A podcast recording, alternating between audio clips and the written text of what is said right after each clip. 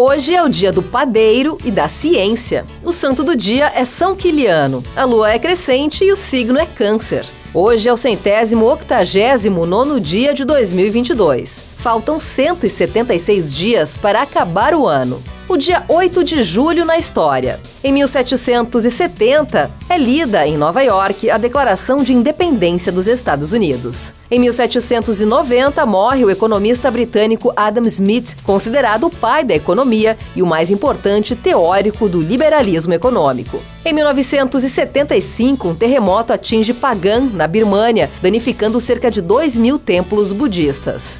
Em 1999, morre o poeta gaúcho Jaime Caetano Bralim. Em 2001, o presidente da TAM, comandante Rolim Adolfo Amaro, morre no Paraguai em um acidente de helicóptero que ele mesmo pilotava. Em 2014, o Brasil sofre a maior derrota da história do futebol brasileiro, derrotado pela Alemanha por 7 a 1 na semifinal da Copa do Mundo de Futebol. Frase do dia: Por mais longe que um homem vá, jamais fugirá de si. Jaime Caetano Brown.